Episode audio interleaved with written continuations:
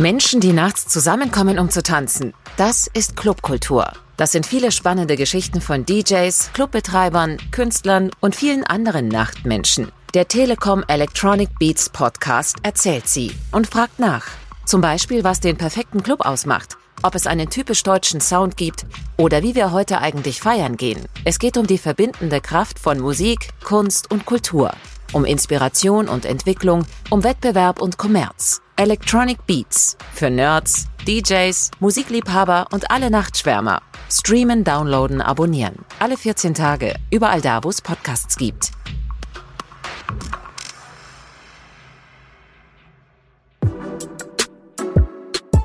Mädchen fragen Jungs. Jungs fragen Mädchen. Jungs Mädchen fragen. Der Podcast von jetzt. Neulich war ich unterwegs mit ein paar Leuten in einer Bar und wir saßen alle um den Tisch und es wurde viel getrunken. Es waren, glaube ich, die gleiche Anzahl von Frauen an Männern und da ist mir was aufgefallen. Und zwar, die Männer sind im Verlaufe des Abends immer lauter geworden, haben immer mehr getrunken. Es ging so von Bier über Pfeffi bis zu Gin Tonic. Die Frauen dagegen sind irgendwie immer, bei denen ist der Abend so in die andere Richtung verlaufen. Die waren am Anfang super laut und super gut drauf haben auch viel getrunken und es wurde gegen Ende des Abends immer weniger und die sind immer leiser geworden und auch früher nach Hause gegangen als die Jungs. Und ich habe mich dann gefragt, woran es liegt, dass Frauen da mit Alkohol anders umgehen und deswegen stellen wir uns heute die Frage. Mädchen, warum könnt ihr euren Rausch nicht genießen? Mein Name ist Nico Kappel und weil es heute ums Trinken geht, frage ich diese Frage meine Kollegin Lara Tide. Hi Lara. Hallo Nico. Das ähm, sagst du hoffentlich nur, weil wir schon öfter mal zusammen trinken Natürlich. waren. Ja, gut.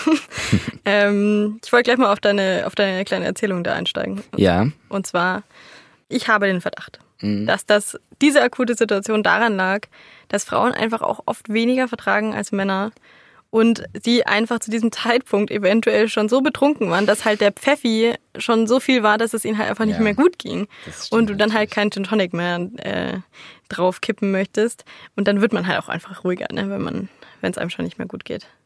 Also ich glaube schon, dass wir also die werden jetzt nicht die ganze Zeit ihren Rausch nicht genossen haben, aber ja. Ähm, ja, vielleicht können sie auch einfach nicht so wahnsinnig viel trinken. Stimmt. Ja. Hast du denn das Gefühl, du hast mich jetzt auch schon ein paar Mal beobachtet, dass ich meinen Rausch nicht genießen könnte? Also ich denke jetzt gerade an den Kneipenabend letzten Sommer am Ostbahnhof, weißt du, wo ich meine, im Bergsviertel. Mhm. Da ist mir eigentlich genau das aufgefallen. Du warst am Anfang übelst on fire, hast viel getrunken mit uns und dann bist du irgendwann zum Wasser umgestiegen und wolltest keinen Schnaps mehr mit mir trinken. Ja. Erinnerst du dich? Ähm, ja, dunkel. Also ich denke, zu diesem Zeitpunkt werde ich das gemacht haben, weil wir da auch gar keinen Plan mehr hatten, ob wir noch weitergehen. Mhm. Und dann dachte ich mir halt so, warum sollte ich jetzt einen Rausch riskieren, wenn ich auch nüchtern nach Hause gehen kann? Also denkst du, ein Rausch ist Risiko, oder? So wie du das jetzt sagst. Ja, naja, also. Ein Rausch, Rausch ist doch eigentlich was Angenehmes. Das ist die Frage, ne? Oder also wird der irgendwann, also, wird der dir irgendwann unangenehm, oder was meinst du? Ja, ich finde schon, dass ein Rausch irgendwann unangenehm wird. Also bei mir dauert es sogar gar nicht so wahnsinnig lang. Also ich mag mhm. schon gerne was trinken und so und dann hat man ja so ein, ähm, diese Stimmung und äh, ist so ein bisschen lockerer vielleicht als sonst. Aber es gibt auch immer so diesen Moment, wo das dann bei mir von 0 auf 100 plötzlich um, umschlägt einfach. Also es kippt einfach schnell. Und ähm, nachdem ich das dann oft gar nicht so gut einschätzen kann, ähm, bin ich dann schon ein bisschen vorsichtiger. Und wenn es nicht nötig ist oder wenn ich das Gefühl habe, ich habe nichts von meinem Rausch, mhm. außer dass ich ihn ausschlafen muss und am nächsten Tag ausbaden mit einem Kater, wüsste ich nicht, warum ich noch weiter trinken soll, wenn ich dann nicht irgendwie tanzen gehe und irgendwie den mhm. noch verwerten kann. Also würdest du jetzt sagen, du kannst deinen Rausch genießen oder eher nicht? Ähm, kommt ganz auf die Situation drauf an. Also wenn ich mit ja. sehr guten Freunden äh, unterwegs bin oder ähm, vielleicht auch einfach an einem geschützten Ort bin, also weiß ich nicht, bei jemandem im, im Keller.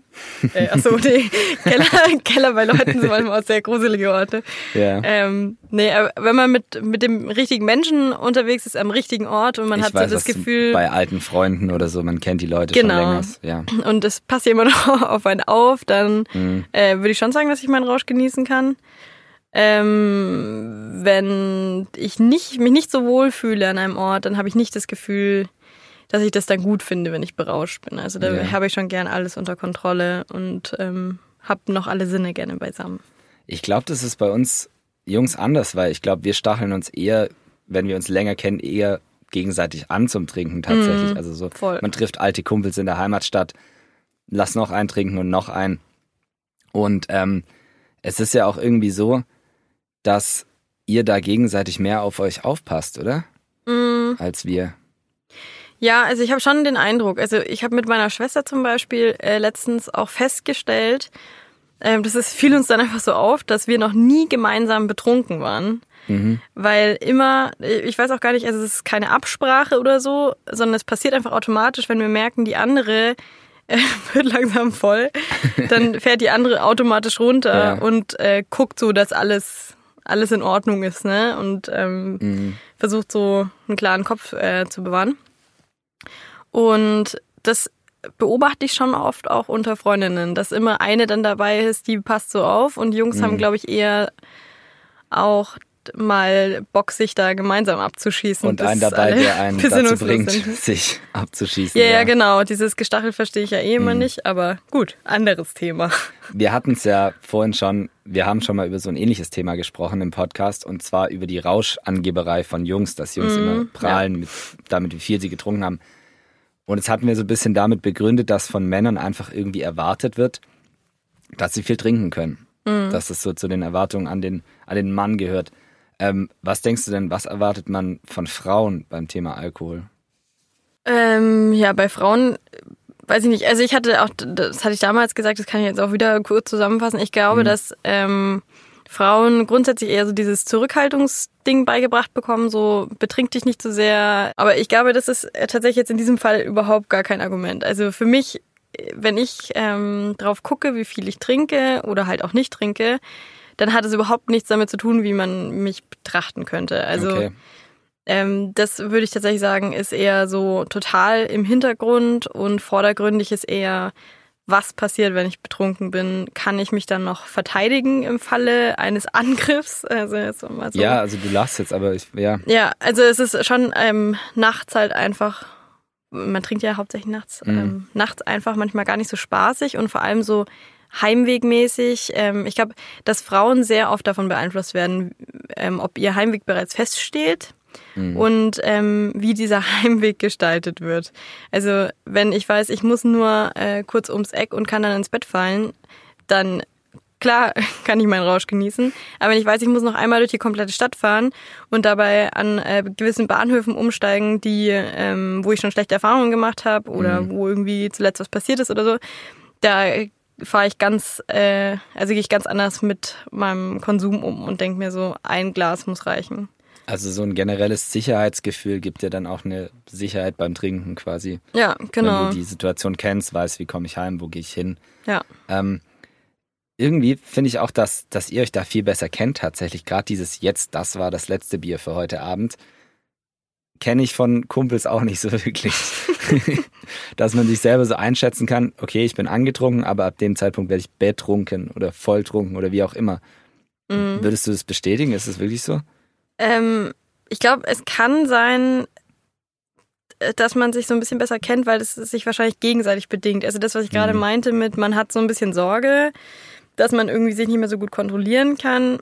Äh, Was ist mein Learning daraus? Ah ja, ich muss einfach besser darauf achten, dass ich nicht äh, mich zu sehr betrinke. Mhm. Ähm, andererseits glaube ich, dass Frauen schon auch oft das Problem haben, dass sie von ihrem Rausch überrascht werden. Also ich wurde schon sehr häufig von meinem Rausch überrascht. Erzähl davon bitte. naja, naja, wie es halt so passiert, ne? Also man Mhm. trinkt halt irgendwie in einem Moment dann irgendwie so in zehn Minuten zu schnell und verkraftet das natürlich in diesem Zeitraum und dann knallt halt irgendwie eine Viertelstunde später und dann äh, kannst du halt nicht mehr. Ja. Obwohl mir da auch aufgefallen ist, dass es da so einen, schon einen Unterschied gibt, glaube ich, zwischen wie Männer dann damit umgehen und wie Frauen damit umgehen. Und also es gibt viele Frauen, die sind total besoffen und meinetwegen liegen die auch schon am Boden, aber die kippen halt auch nichts mehr nach. Ne? Also die haben das dann verstanden Ja, das und wissen, okay, ich muss langsam machen, mir geht's schlecht, ich trinke Wasser oder ich äh, hol mir was zu, äh, lass mir was zu essen holen oder so. Und bei Männern sehe ich ganz oft, dass die schon, die, selbst wenn die am Boden liegen, selbst wenn die schon gekotzt haben Da oder so, immer noch mal eins drauf. Also ähm, das, also das, das verstehe ich aber auch einfach nicht. Ja, ist auch so objektiv betrachtet ziemlich dämlich, natürlich und auch Ja. gefährlich. Ähm, Auch subjektiv betrachtet. was ich jetzt irgendwie so ein bisschen raushöre, also das, ich sag mal, das Geile am, am Rausch, am Betrunkensein, ist ja so ein bisschen dieses sich fallen lassen, also sich Mhm. einfach drauf einlassen und scheiß drauf. Ähm, irgendwie alles, was du jetzt gesagt hast, sagt für mich, dass ihr das nicht so wirklich könnt, oder? Wegen diesen ganzen, ganzen Begleitumständen, die du jetzt da beschrieben hast. Mm, ja, also man muss auch dazu sagen, es gibt ähm, mit Sicherheit, es kommt mal wieder die, äh, wir pauschalisieren hier Klausel. Ja. Ähm, aber es gibt mit Sicherheit Frauen, die das sehr wohl können und die sich dann fallen lassen können. Ich glaube, es hängt davon ab, welche Erfahrungen man vorher gemacht hat. Mhm. Ähm, genau. Und aufgrund der Erfahrungen, die ich mit Alkohol gemacht habe und äh, mit nächtlichen Begegnungen, ähm, bin ich schon in der Tendenz vorsichtiger und dann ist mir aber auch wurscht, ob ich mich nicht fallen lassen kann. Also es ist natürlich schöner, einen entspannten Abend zu haben und Mhm. sich nicht, äh, also dann halt nach Hause zu gehen, wenn man nach Hause gehen möchte und dann halt einfach so bis zum Ende zu trinken. Aber ähm, ich finde es jetzt auch nicht wahnsinnig schlimm, dass ich nicht mehr so viel reinballern kann, wie ich vielleicht ähm, an Fassungsvolumen hätte.